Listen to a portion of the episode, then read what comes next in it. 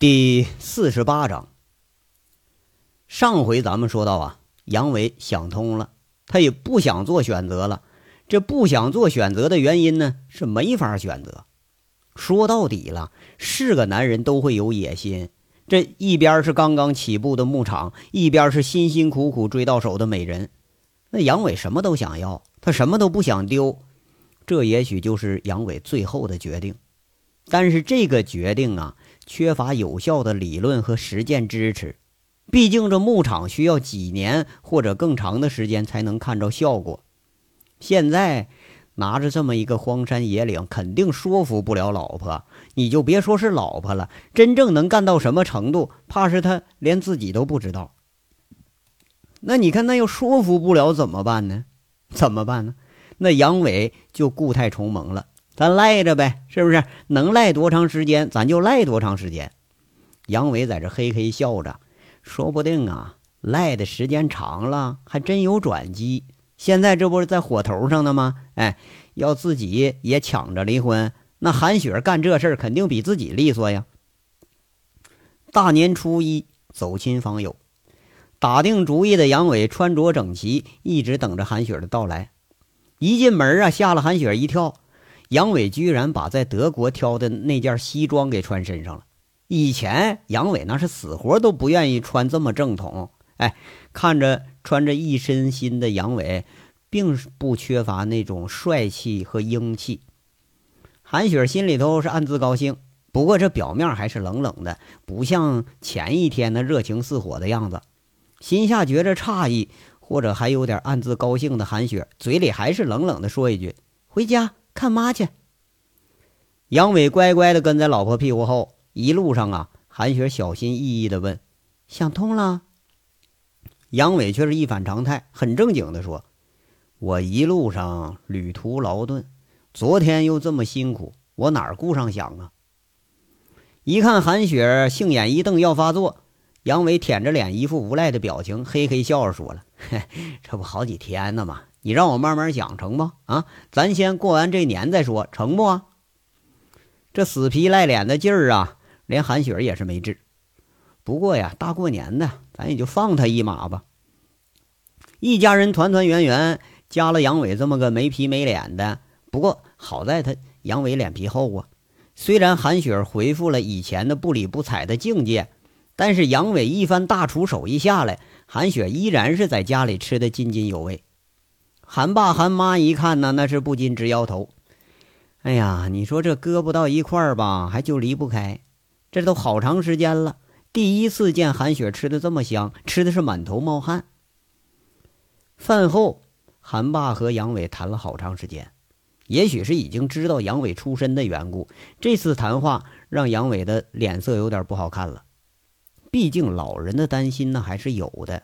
毕竟老丈人把女儿交给这么个混球，那还是有点担心的。这一夜，韩雪回新家住了，依然就像没发生什么事儿似的。大年初二，韩雷家俩人是称兄道弟喝了一通。等韩雪再一训话，这杨伟回家还是不知道是真醉还是装迷糊，反正死活叫不醒了，这又逃逃过去了。等大年初三。呃，明湖滑雪场带着罗基和葛律师四个人疯玩了一天。罗基趁着没人就问：“姐夫，你们和好了？”却不料那杨伟俩眼一瞪：“什么话呀？我们不一直挺好的吗？”罗基在那痴痴笑着说了：“姐夫，你真有办法啊？他同意跟你回沁山了？”“呃，没有。为啥要回沁山呢？大连不挺好的吗？”杨伟在那儿也是一笑，罗辑很惊讶：“那你不回青山了？”杨伟却是一副不惊不动的派头：“回呀，我怎么不回呢？那儿还有我的投资呢，我钱不能白扔啊！”那你们，罗辑这下子糊涂了。哎，罗辑呀，杨伟笑着拍拍罗辑肩膀，很自信的说了：“这事儿啊，得好好谢谢你，爱情和事业。”不，你说的那得双丰收吗？我现在想通了，做男人咱得有霸气。他妈的，老婆牧场我都要。嘿他妈的，哎，将来我修好了牧场，我盖个大房子，到时候你也去啊。到时候姐夫给你留块地儿，你可拉倒吧，打死我也不去呀。却没想到罗辑听到这话，像逃似的就走了。哎，怕是对沁山那一夜他记忆犹新呐。这一天累得下来呀，到了晚上，韩雪才想起问话来。再一问，杨伟还耍赖，一副傻头傻脑样子解释：“你看雪儿啊，你知道我这脑袋吧？我我反应慢，你总得让我多想想吧。这么大个事儿，沁山投资扔了好几十万，你总不能就让我赔了吧？那可是咱的钱呐！呀，你居然还有私房钱？”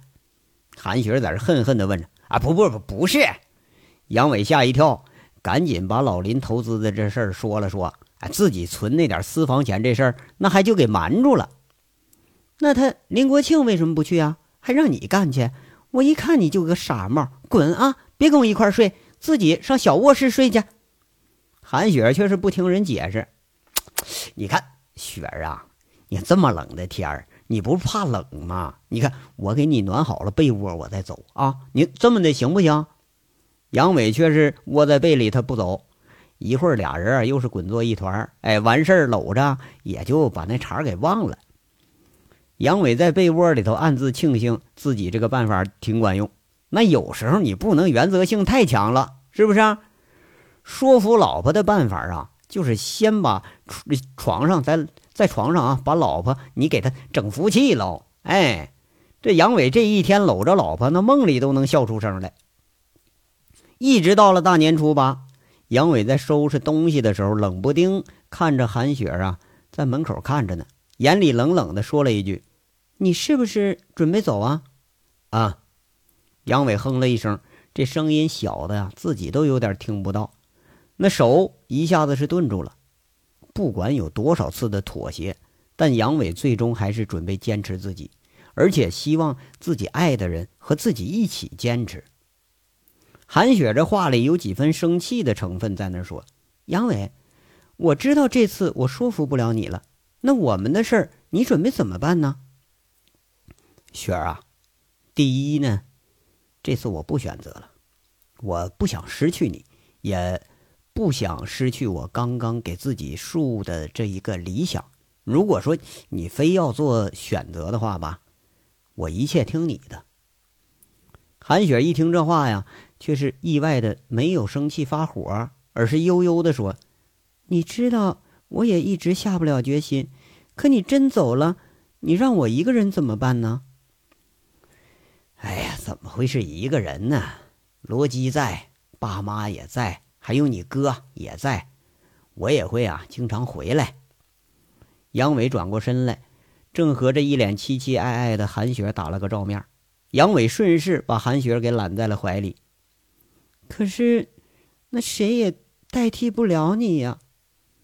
韩雪说着呀，这话里留恋的意思却是很明显。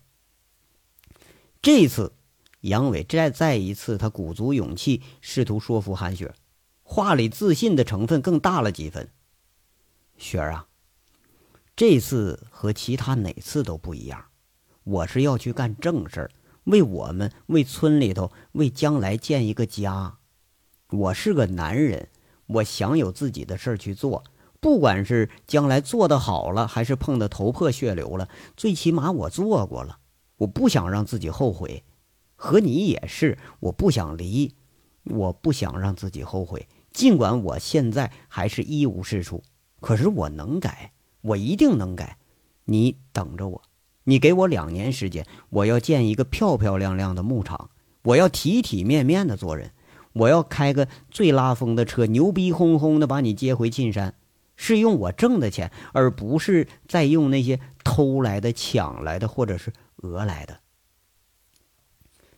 这些话呀，也许已经想了很长时间了，或许是杨伟跳出凤城的圈子以后，为自己想到了一条最合适的路。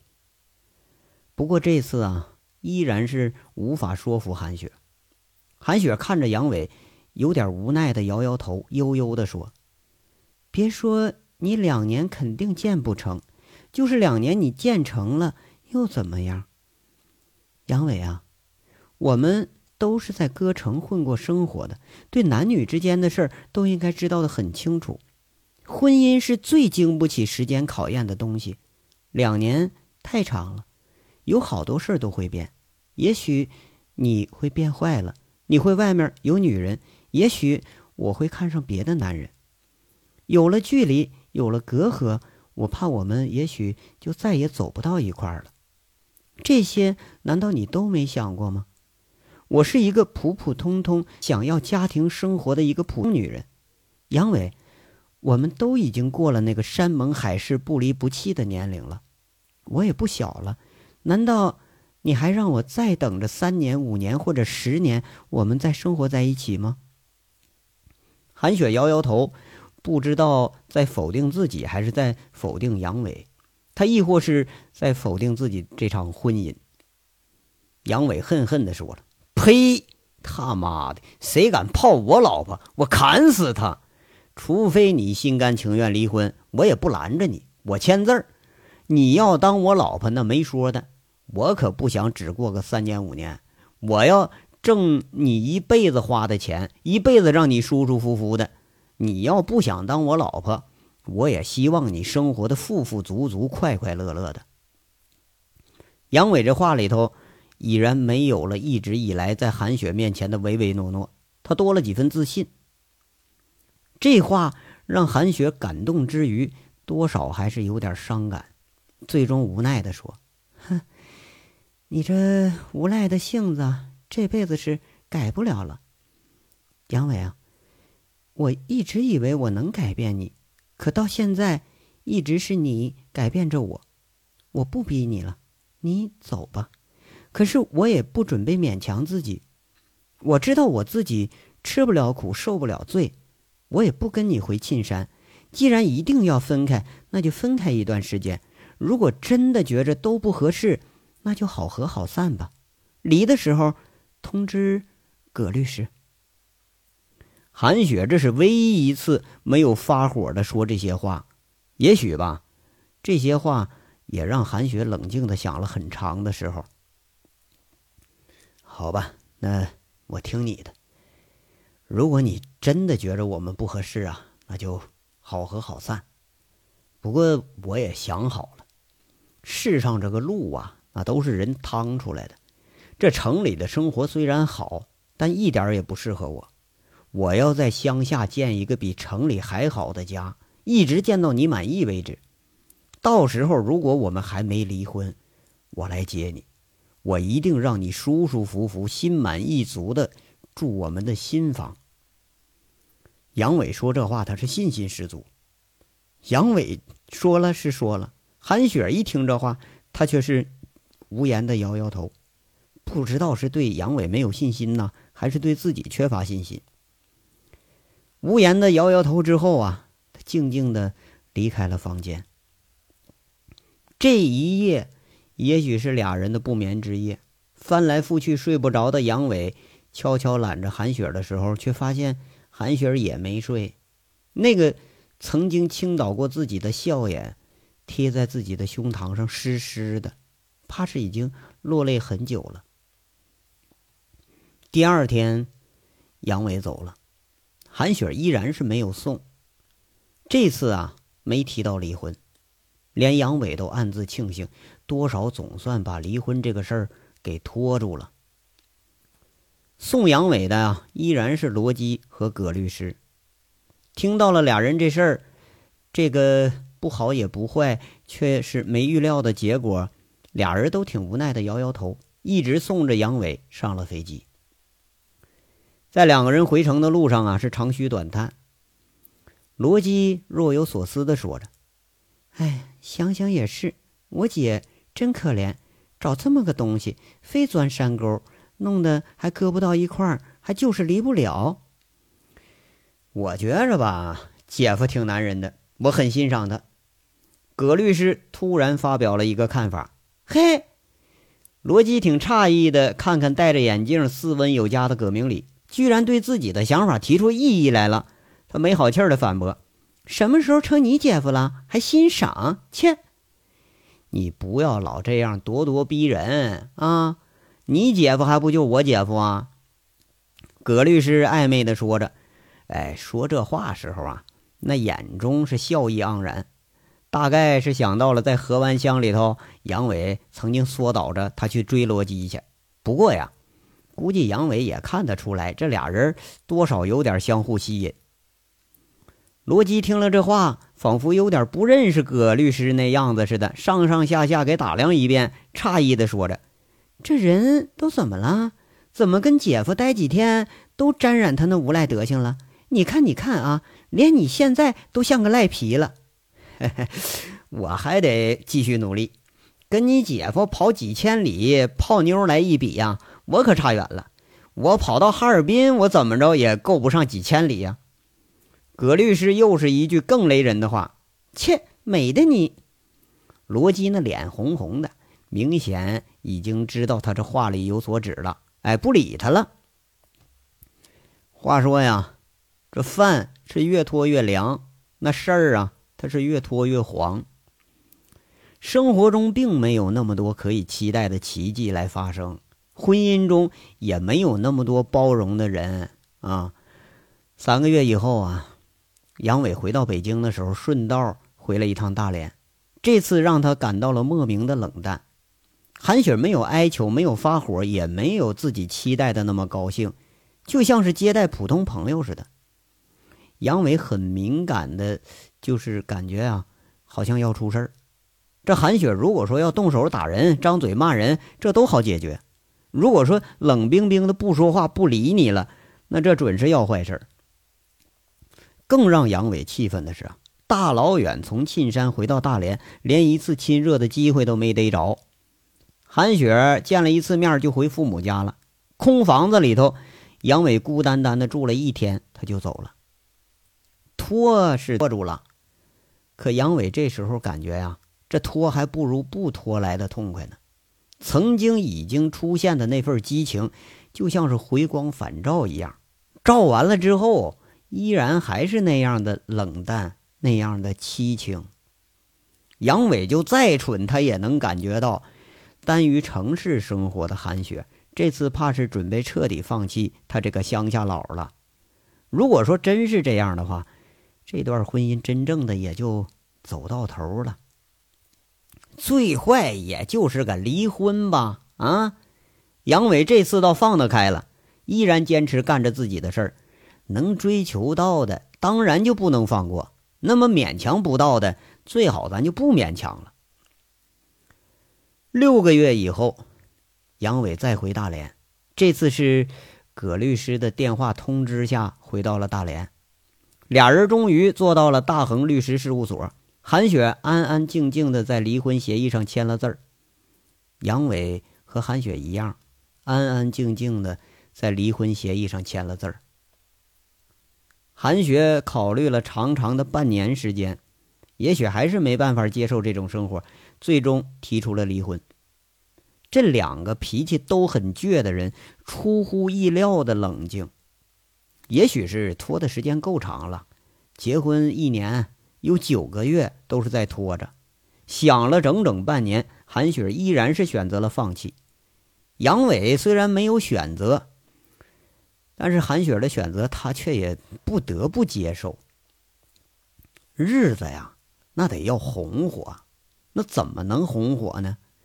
要搁顺王村老村长说那话，日子日子，那就就就得越日越红火。你两地分居，音信难通，各守空房，怕是一般人都受不了这事儿。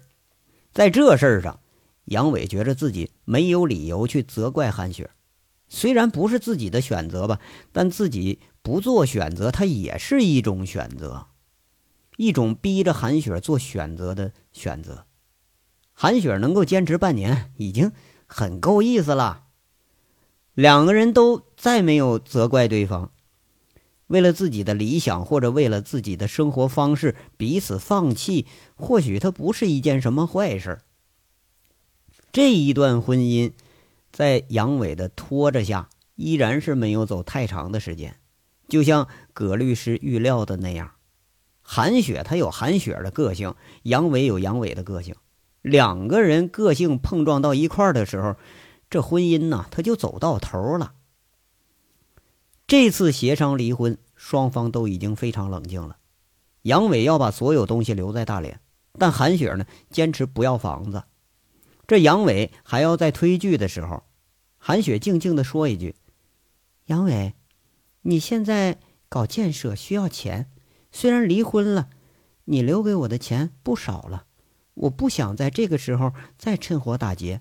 我有生意，我能养活得了我自己。”虽然离婚了，依然让杨伟感到有一丝的感动成分在里边。葛律师也摇摇头。离婚的时候，因为财产争得面红耳赤的多了去了。像这俩人这样推来推去不要财产的，还真就不多见。不过呀，再推让，这婚也是要离的。再客气，那情缘也尽了。房子呀，留给了杨伟，其他的留给韩雪。其他其实也没什么了。两个人结婚时候。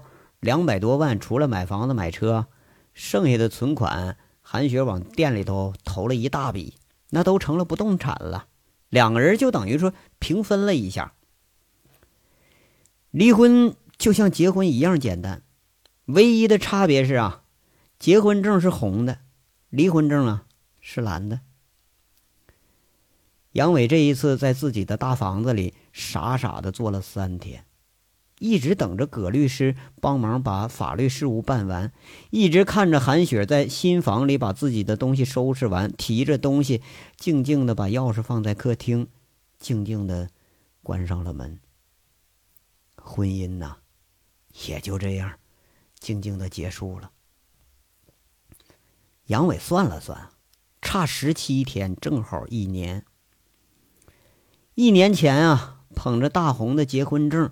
在这里头傻笑，一年之后，捧着蓝皮的离婚证，在同样的地方发着呆。轰轰烈烈的从凤城追到大连，最后就留下了一座空空的大房子，只剩下房子里还挂着自己和韩雪的结婚照。那照片里啊，韩雪笑的是那么灿烂，是那样的让人心醉。不过这个笑，也就只能在照片里看见了。这就是生活，生活是很现实的，现实的他妈的是一团糟。杨伟恨恨的想着呀，我想着办坏事的时候，我想着算计别人的时候，每次都是顺风顺水的。我他妈就想做点好事儿，我想着做回自己的时候，每次都得让生活调戏一下子。这么多年了。顶属这次调戏的最厉害，记不清这是第几次到机场了。省城到大连这次航班上有几个空姐，看的呀都面熟了。这次依然是罗基和葛律师送的。杨伟再见到这俩人，禁不住就苦笑。这生活里头阴差阳错的事简直让人哭笑不得。在大连，因为离婚交了这么个朋友，而这唯一的一个小朋友啊，因为办离婚的事儿，居然跟罗辑俩人谈上了，而且看样俩人处的还不错。罗辑呀，性子虽然野，但葛律师他处处容人，两个人看样是快到谈婚论嫁的地步了。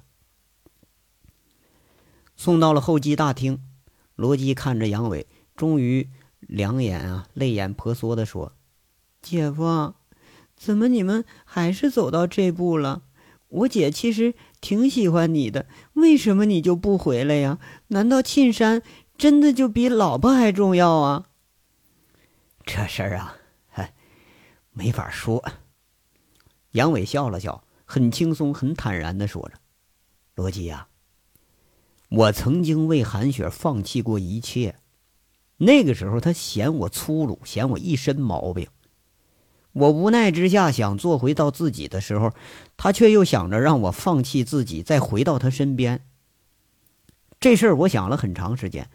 如果我真的放弃我自己，我再回到大连，他迟早还会厌烦，就像我这样无所事事、一无所长的人。与其到那个时候再分手啊，现在就分开，他未尝不是一件好事。现在我们各自都自由了，我们都能追求自己喜欢的生活方式了，这不挺好的吗？我就是觉着可惜。其实你们多好的一对儿啊！罗辑眼睛红红的看着杨伟，对杨伟了解的越深。他越觉着这个男人他是如此的可怜。哎呀，可惜什么呀？别说我呀，你们呢，小葛呀，你们准备怎么办呢？你可赚大了啊，赚了我一年的代理费不说啊，还捎带着把我小姨子给拐了。杨伟岔开了话题，粗糙的大手握着罗辑的手，就像一个大哥哥一样，拇指抹抹眼角的泪。罗辑被这话逗得扑哧一声，他笑了。啊，我们呐，我们就那样呗。我我听罗辑的。葛律师很幸福的笑着。杨伟也笑了。这小子啊，比自己温和的多了。拍拍罗辑，他就说了：“等结婚的时候，告诉我啊，第一杯喜酒你得敬我。来大连最大的收获。”就是看着你们走到了一块儿，我是你们的大媒人呐。两个人都笑了笑，罗辑却是笑得很勉强。他拉着杨伟的手，好像是有千言万语在嘴边，一时还真就表达不出来。他喃喃地说：“姐夫，那你，你以后一个人过，你要自己保重啊。有什么难处，一定告诉我们。我们……哎哎，你看。”说的这么伤感，虽然你姐不要我了，可我也不至于打光棍吧？哎呀，好了啊，别哭了，我跟你姐离婚呐，闹得好像我跟你离婚似的。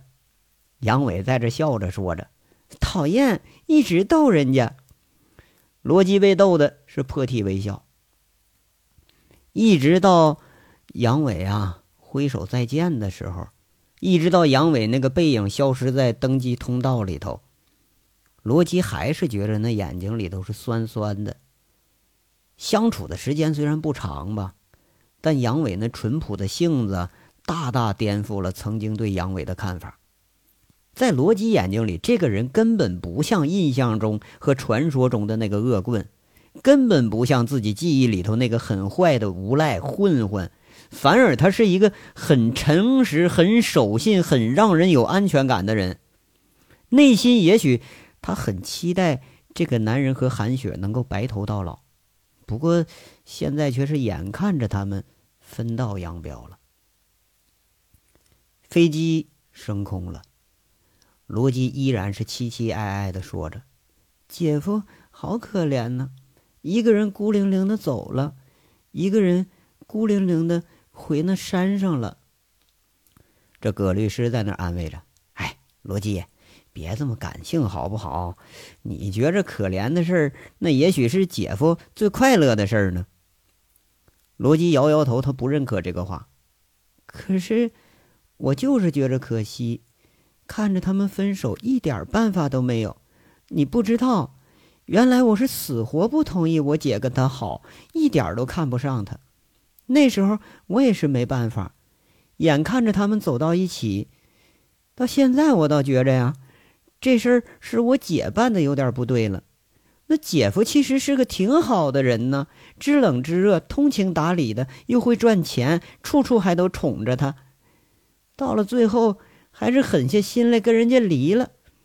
我就觉着我这心里头我堵得慌。葛律师在那儿摇摇头：“嗨，这事儿啊，不怨你姐，也不怨你姐夫，俩人的选择生活方式他不同而已。”说不上谁对谁错，也许分开了呀，对俩人更好点。那他们谁选择的对呀？葛律师一笑：“哎，也许都对。城市生活呀，就跟这个农村生活本身就是俩概念。你没看着姐夫已经很洒脱了吗？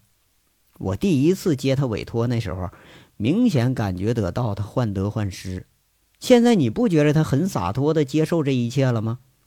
我觉得他已经找到他所要的生活了，而你姐也很冷静。葛律师这话说的是很肯定，罗辑却是很不屑：“切，冷静什么呀？装的，在家哭呢。”葛律师一惊：“真的呀？那当然真的了。”这时候，古那葛律师话锋又是一转：“那也正常，伤心过后啊，就能重新开始了。”你我说你们当律师的一点感情都不懂啊，没一个好东西，就眼巴巴的看着人家离婚，你们好挣钱是不是啊？这还正常？我看你最不正常，冷血动物。罗辑气羞羞的说完呢，就往外走，也不理会这葛律师了。嘿嘿，哎，罗辑，你等我会儿啊！葛律师吓一跳，是赶紧往上追。哎，好，好，好，好，我伤心，我，哎，我为你姐和姐夫事儿，我，我伤心总成了吧？哎，其实你不知道，哎呀，我，我老伤心了，我呀，这个伤心，反正当然是假的。两个人不多大的一会儿啊，那就和好如初了。罗辑虽然不认可葛律师的话，但他这话里头也许有一句说的很正确。杨伟现在是很洒脱的接受了这一切。是的。很洒脱的回到了沁山，回到了抱凹沟，回到了那个城市外的世界。郁郁葱葱一片深绿色的，那是苜蓿草，它已经长成了五百亩玉米地。这自己回了一趟大连呐，那玉米地的嫩苗又长高了一截，现在都快有一人高了。第一批引种的这个圈羊。呃，在大憨、二憨的驱赶下，咩咩的叫着。